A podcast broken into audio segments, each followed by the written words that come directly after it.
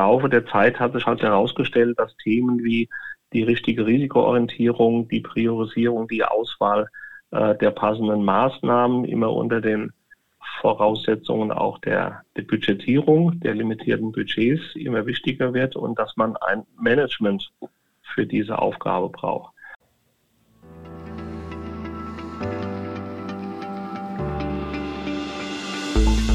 Die große, weite Welt der IT. Wo hat sie einen Anfang, wo hat sie ein Ende und wer hat den Schlüssel? Wer hat den Zugang zu den Informationen? Wer kann sich unerlaubt Zugang verschaffen? Wo sind die Gefahren? Darum geht es heute. Darum geht es heute hier bei GoCIO. Es geht um die Sicherheit in der IT-Landschaft und eine ganz besondere Rolle da draußen, die heute thematisiert wird. Hier ist GoCIO.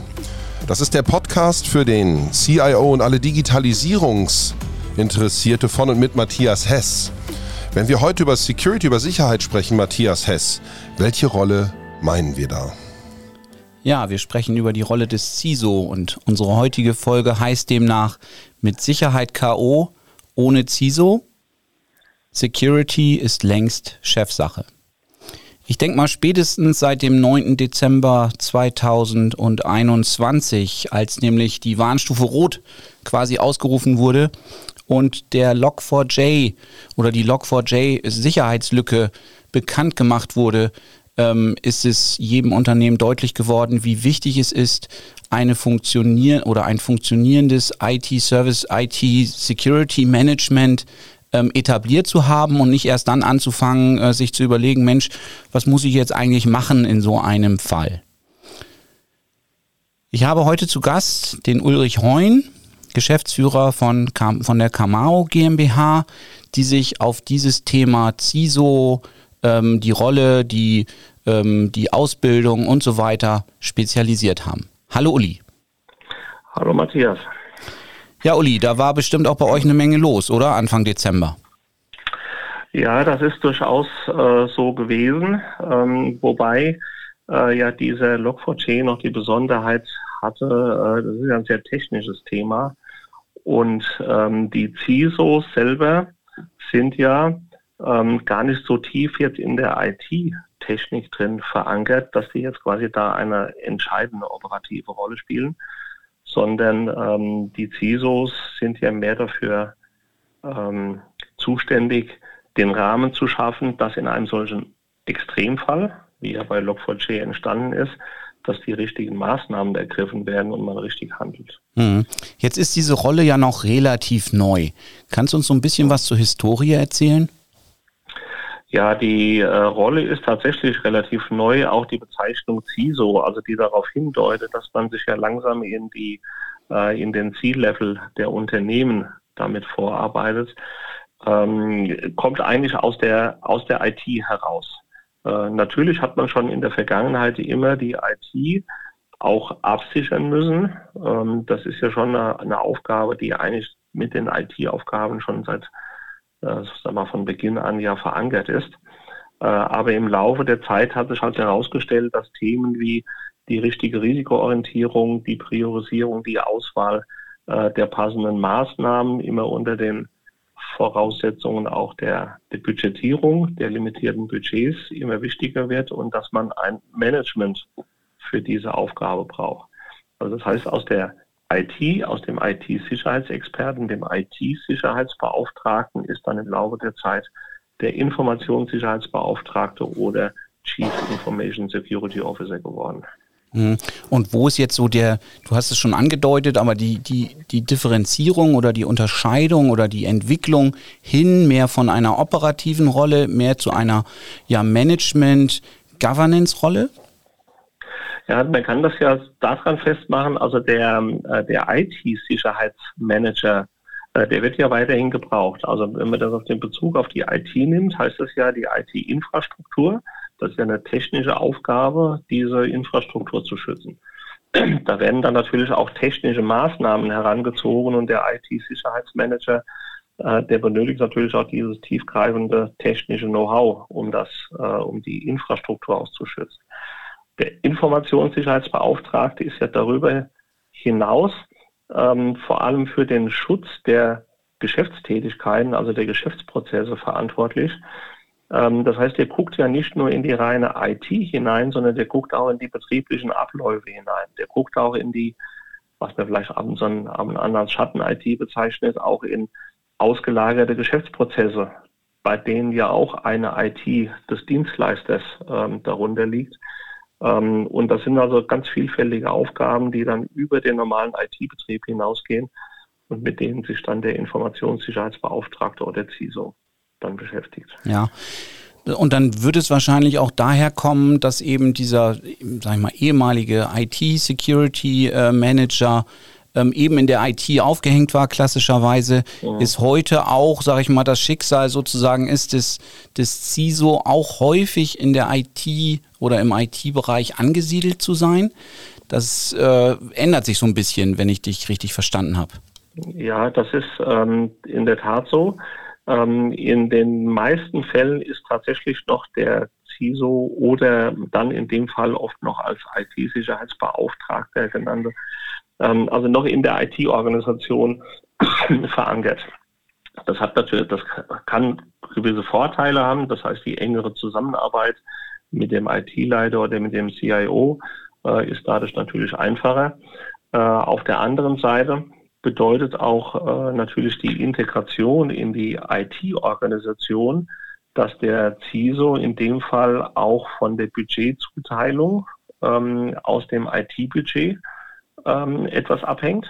Das heißt, der CIO könnte ja da an der Stelle äh, durch äh, Verschiebungen auch das Budget des CISOs dann mit beeinflussen. Auf der anderen Seite ist der CISO aber auch derjenige, der oder diejenige, die ähm, die Sicherheitsanforderungen zu formulieren hat. Das heißt, aus der Risikobetrachtung, dem Informationssicherheitsrisikomanagement, werden letztendlich die Anforderungen und die ähm, die Richtlinien, die Informationssicherheitsrichtlinien gebildet. Und das sind dann Vorgaben, die sowohl für die IT als auch für den Rest der, äh, der Betriebsorganisation ja gültig sind. Und da gibt es natürlich einen, Interessenskonflikt gegebenenfalls. Ja, also wenn der CISO dann Teil der CIO-Organisation ist, aber Vorgaben macht, an die sich der CIO halten soll, ähm, dann wird es natürlich teilweise ein bisschen schwierig mit der mit dieser Kontrollfunktion, die damit verbunden ist. Mhm.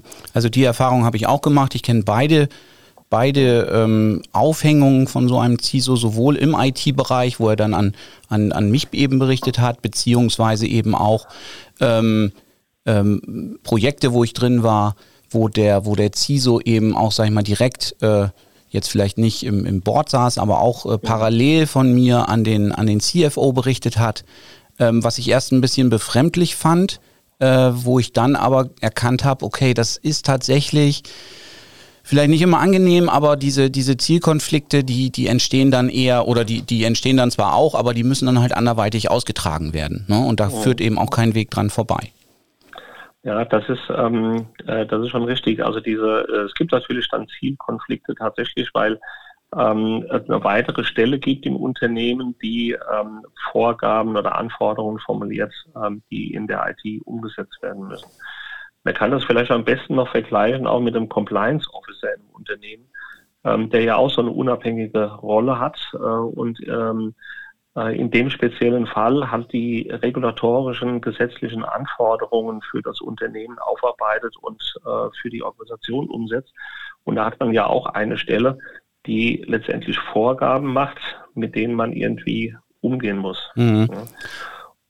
Jetzt kenne ich das, dass man diese beiden Rollen gerne miteinander dann verknüpft, sprich der, der Compliance Officer ist dann auch der, der CISO. Wäre das aus deiner Sicht eine machbare Konstellation? Das ist eine machbare äh, Konstellation. Man findet es auch in, ähm, in vielen Bereichen, also gerade in der, in der Bankenwelt. Ähm, da werden oft diese Funktionen äh, zumindest mal in einer, äh, in einer Abteilung oder sowas, in einer Organisation ähm, zusammengefasst. Äh, nicht unbedingt jetzt personell äh, an einer Stelle. Aber natürlich ist eine sind Compliance-Vorgaben, regulatorische Vorgaben, das sind auch alles Anforderungen, die auf die Organisation wirken. Ähm, der Hauptunterschied ist, ähm, der CISO muss halt die Anforderungen aus dem Risiko, also allein aus dem Risiko heraus äh, formulieren äh, und muss dementsprechend den Schutzbedarf äh, für die Geschäftstätigkeiten, für die Geschäftsprozesse ähm, ermitteln lassen und daraus dann die entsprechenden Risiken ableiten. Äh, von daher ist das mehr, noch mehr geschäftsorientiert, ne, als mhm. das jetzt, was der Compliance Officer macht. Aber grundsätzlich sind halt sehr ähnliche Aufgaben und man findet das auch ganz oft, dass das in einer Art Compliance-Abteilung oder einem Compliance-Bereich äh, dann auch zusammengefasst wird. Ja, inwiefern kann denn so ein CISO auch mal, ich sag's mal flapsig, äh, fünfe Grade sein lassen?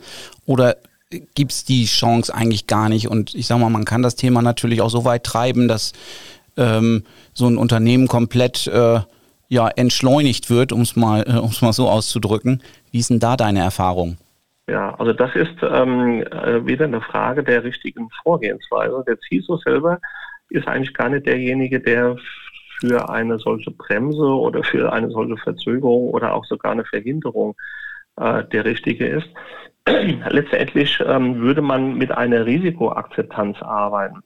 Also wenn jetzt tatsächlich der CISO ähm, aus der Risikobeurteilung bestimmte Anforderungen formuliert, die auch ganz wichtig sind, um den Schutz zu realisieren.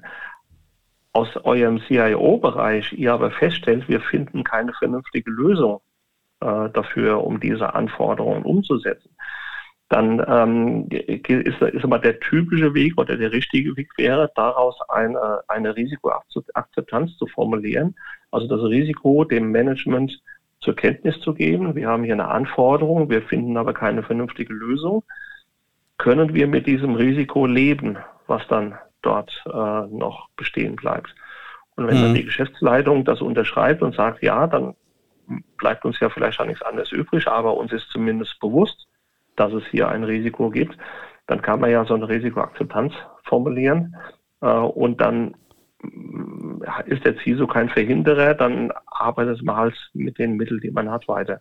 Ich meine, in also vielen Fällen, ja. ja. in vielen Fällen, wenn nicht immer, wird es eine gewisse Abwägung geben zwischen ja. Budget, äh, Geschwindigkeit und, und eben äh, Sicherheitsanforderungen, die da sind, äh, weil einen hundertprozentigen Schutz äh, wird es wahrscheinlich nicht geben, ne?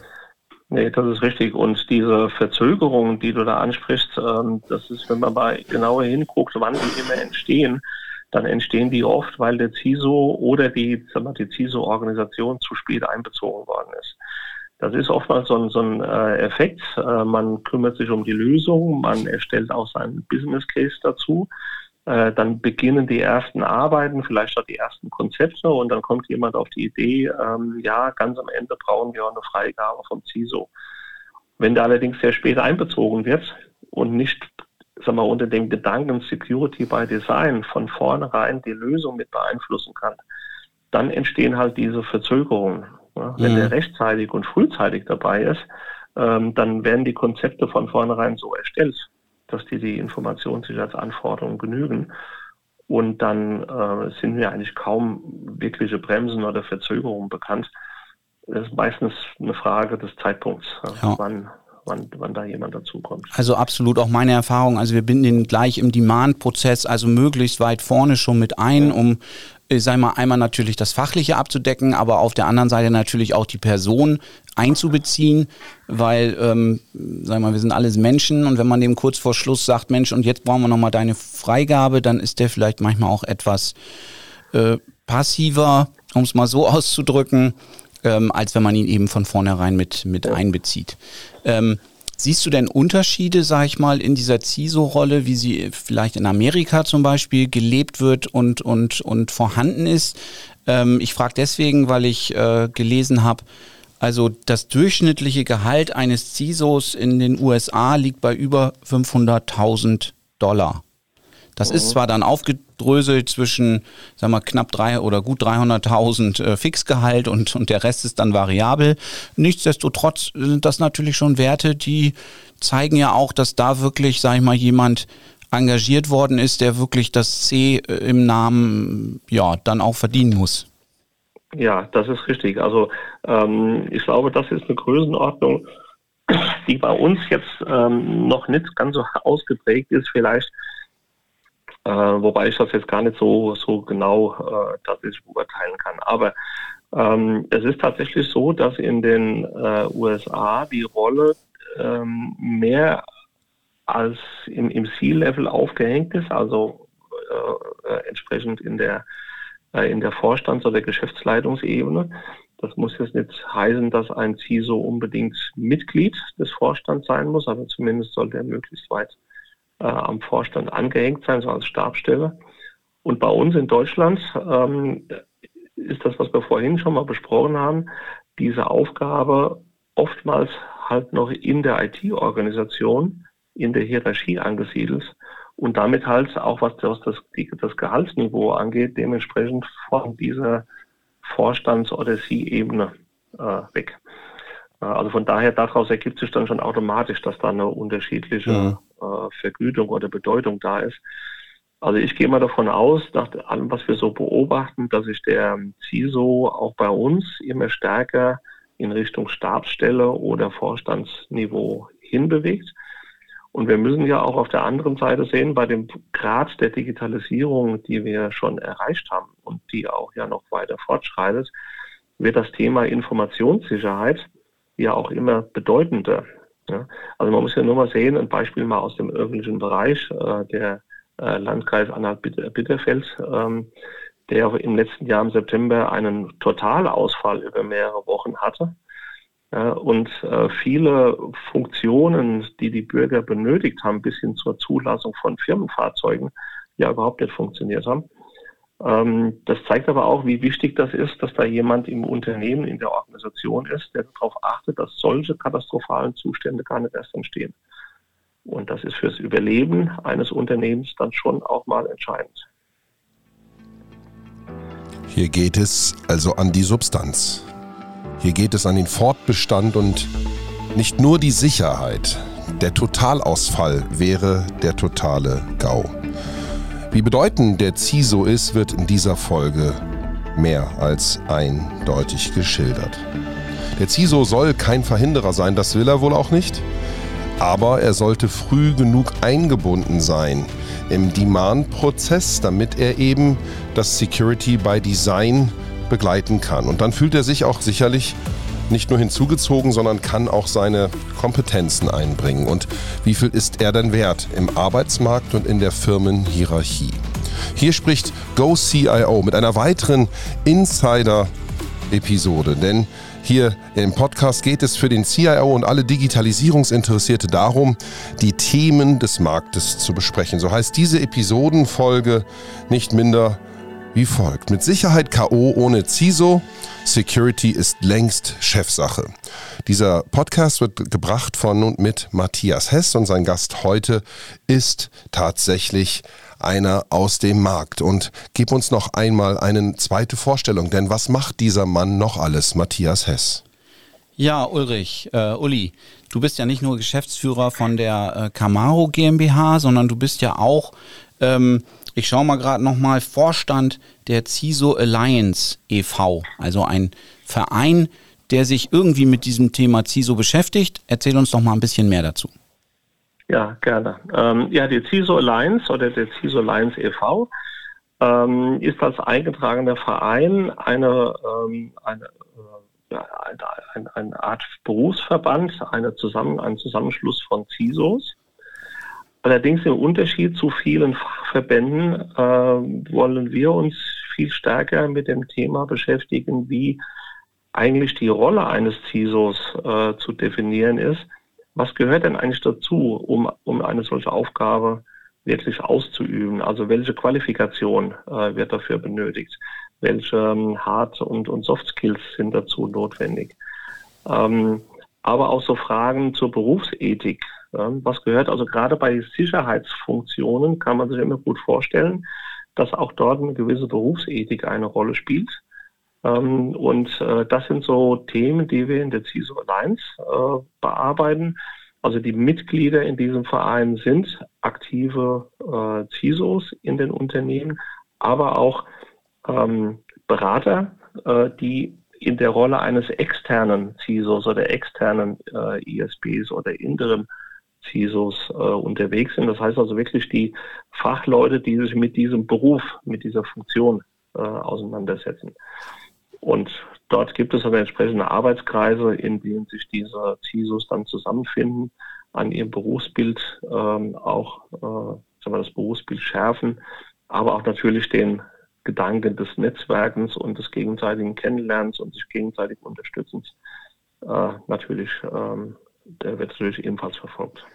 Also ich glaube, ein Aufruf an alle CIOs oder eben auch CISOs, als CIO seinem CISO äh, den Hinweis zu geben, Mensch, da findest du Gleichgesinnte, weil der ja doch immer eine relativ äh, Einzelkämpferstellung im Unternehmen hat ähm, und sich in dieser Allianz, die ja ein, ein, Verein ist, da keine, da werden ja auch keine, sagen wir mal, betriebswirtschaftlichen äh, Ziele äh, verfolgt. Von daher ist das, glaube ich, eine äh, ne gute Sache für diese relativ neue Rolle, die sich ja auch erst noch etablieren muss äh, oder immer weiter etablieren muss, da eine gewisse, eine gewisse Basis auch zu schaffen. Jetzt hast ja. du gesagt, Mensch, ähm, es gibt auch externe CISOs. Mhm. No, wo, wo würde ich denn als Unternehmen sagen, Mensch, das macht Sinn, jetzt das extern einzukaufen für eine gewisse Zeit oder auch dauerhaft? Was sind denn da so die Use Cases, wo es Sinn macht? Ja, also das ist äh, relativ einfach sogar zu beantworten. Ähm, äh, für eine auf längere Zeit, äh, so als äh, CISO as a Service, ähm, eignet sich vor allem oder das ist vor allem für die Unternehmen geeignet, bei denen die Aufgabe eines CISOs keine Vollzeitaufgabe ist. Also irgendwo zwischen, äh, ich sag mal, 10 und, und 60, 80 Prozent ähm, einer Vollauslastung eines Mitarbeiters, dann macht ein externer äh, CISO durchaus Sinn. Ähm, der Vorteil ist natürlich auch, da kommt jemand ins Haus, also wenn man den richtigen natürlich auswählt, oder den richtigen Service, der von vornherein dieses Wissen und die Erfahrung mitbringt, also diese Ramp-up-Phase, um die Aufgabe auch wirklich wahrzunehmen, ist natürlich sehr kurz. Äh, und wie gesagt, ähm, der, der CISO selbst eignet sich halt nicht unbedingt für so eine Teilzeitfunktion, wie man das manchmal in Unternehmen findet, wo jemand nochmal mit einem Tag die Woche nebenbei äh, diese Rolle ausübt, weil spätestens dann, wenn es zu einem Sicherheitsvorfall kommt, werden die Prioritäten eindeutig gesetzt und dann muss jemand auch seine, ich sag mal, normale Funktion auch mal vernachlässigen. Das führt immer wieder zu Konflikt. Also der externe, der externe CISO as a Service kommt vor allem für sagen wir, mittelgroße Unternehmen in Frage, die keine Vollzeitstelle äh, ausschreiben können. Ähm, der Interims-CISO ist natürlich eine Funktion, wie man das oft aus, äh, aus eurem CIO-Bereich kennt, äh, wenn ein Personalwechsel ansteht, ähm, wenn jemand längerfristig krank wird, wenn ein altgedienter CISO äh, das Unternehmen verlässt ähm, und äh, die Suche nach dem Nachfolger sich länger gestaltet, äh, dann macht natürlich auch der Einsatz eines Interims-CISOs ähm, großen Sinn. Wobei dann natürlich die Anforderungen an diese Person relativ hoch sind, weil der hat in der, in der äh, normalerweise relativ wenig Zeit, sich da jetzt einzufinden, einzuarbeiten. Der muss ja im Prinzip verfügbar sein. Ähm, am, ich sag mal, am ersten Tag seines Engagements kann im Prinzip ein Vorfall passieren und dann muss der in der Lage sein, damit umzugehen. Mhm. Also die Qualifikationen, die Anforderungen sind schon, schon dann sehr hoch. Aber das ist natürlich die typischen Übergangsfunktionen, äh, ja. die da ausübt. Was ist denn so die erste Aufgabe so eines CISOs, wenn der so in ein Unternehmen reinkommt und da, ich sag mal, ist das Thema bisher nicht weiter oder ein bisschen stiefmütterlich betrachtet worden? Ja, die erste Aufgabe ist natürlich, sich mal einen Überblick über die Geschäftstätigkeiten äh, des Unternehmens äh, zu verschaffen äh, und äh, wirklich mal äh, zu gucken, wie weit äh, sind denn da ähm, äh, äh, Schutzbedarfe, auch wenn die noch nicht systematisch erhoben worden sind, aber in irgendeiner Form berücksichtigt. Und dann kommt natürlich noch äh, fast zeitgleich oder zeitgleich dazu, äh, sich mal ein Bild zu machen, ein Assessment durchzuführen, welche Schutzmaßnahmen oder welche Security-Konzepte denn in der IT im Besonderen bereits umgesetzt sind. Äh, also jede IT hat natürlich Sicherheitsmaßnahmen in Betrieb äh, jeder CIO weiß ja auch äh, im Grunde, ähm, welche Maßnahmen zumindest mal standardmäßig oder auch im Besonderen notwendig sind. Äh, und das muss der CISO natürlich erstmal kennenlernen. Ähm, und dann ist der nächste Schritt natürlich dieses Mapping, äh, im Prinzip diesen Schutzbedarf mal mit einer Risikobetrachtung zu verankern. Also das wird eine der ersten Aufgaben sein, dann eine Informationssicherheitsrisikoanalyse durchzuführen, um an der Risikoanalyse festzumachen, sind die Maßnahmen, die umgesetzt sind, denn passend, angemessen zu dem Risiko.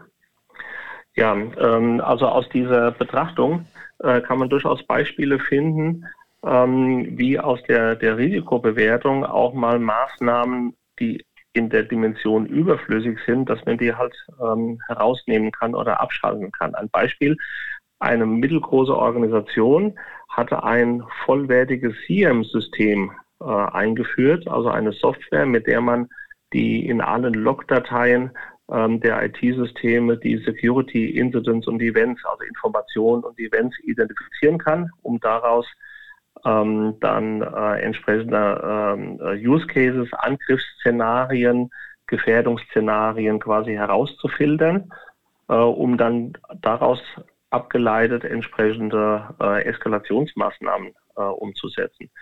Jetzt muss man natürlich sehen, ein solches CM ist ja nicht einfach nur ein technischer Betrieb, sondern da gehört auch Organisation dazu. Ich brauche natürlich Mitarbeiter, die diese Use Cases formulieren, die das auswerten, die auch reagieren, also weitesten ein Security Operation Center. So, und wenn, äh, wenn man jetzt überlegt, eine Organisation mit knapp 100 Mitarbeitern ist sicherlich damit überfordert, ein solches SOC zu betreiben, auch was die Kosten angeht. Ja, und dann würde man lieber an der Stelle oder besser an der Stelle auf einen externen Dienst für ein solches SOC zurückgreifen und das eingesparte Budget für andere wesentlich passendere Maßnahmen ausgeben.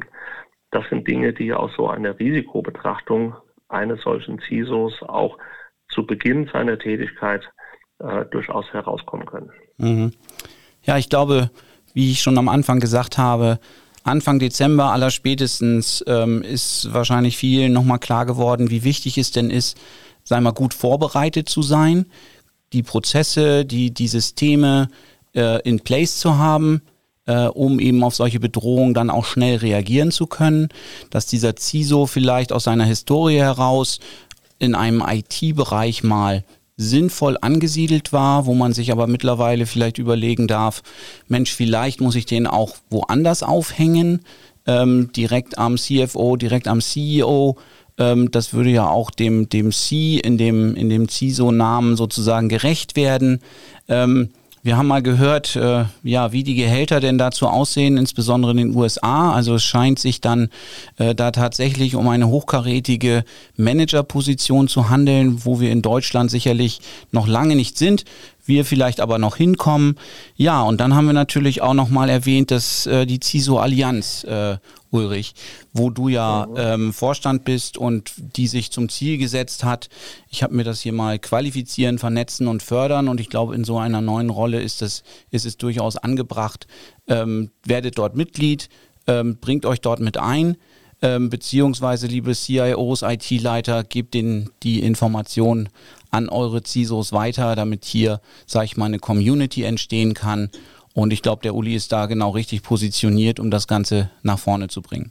Ja. Uli, vielen Dank für das Gespräch. Hat mir Spaß gemacht. Ja, Matthias, äh, auch von meiner Seite vielen Dank. War eine sehr interessante äh, Diskussion und ähm, ja, war eine sehr spannende äh, Auseinandersetzung.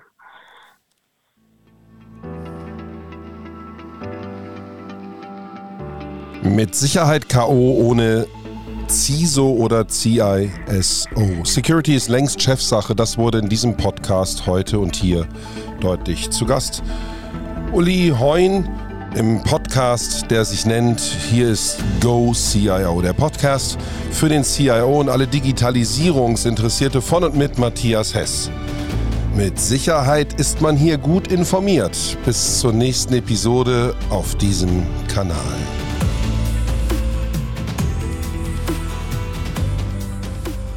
Go CIO.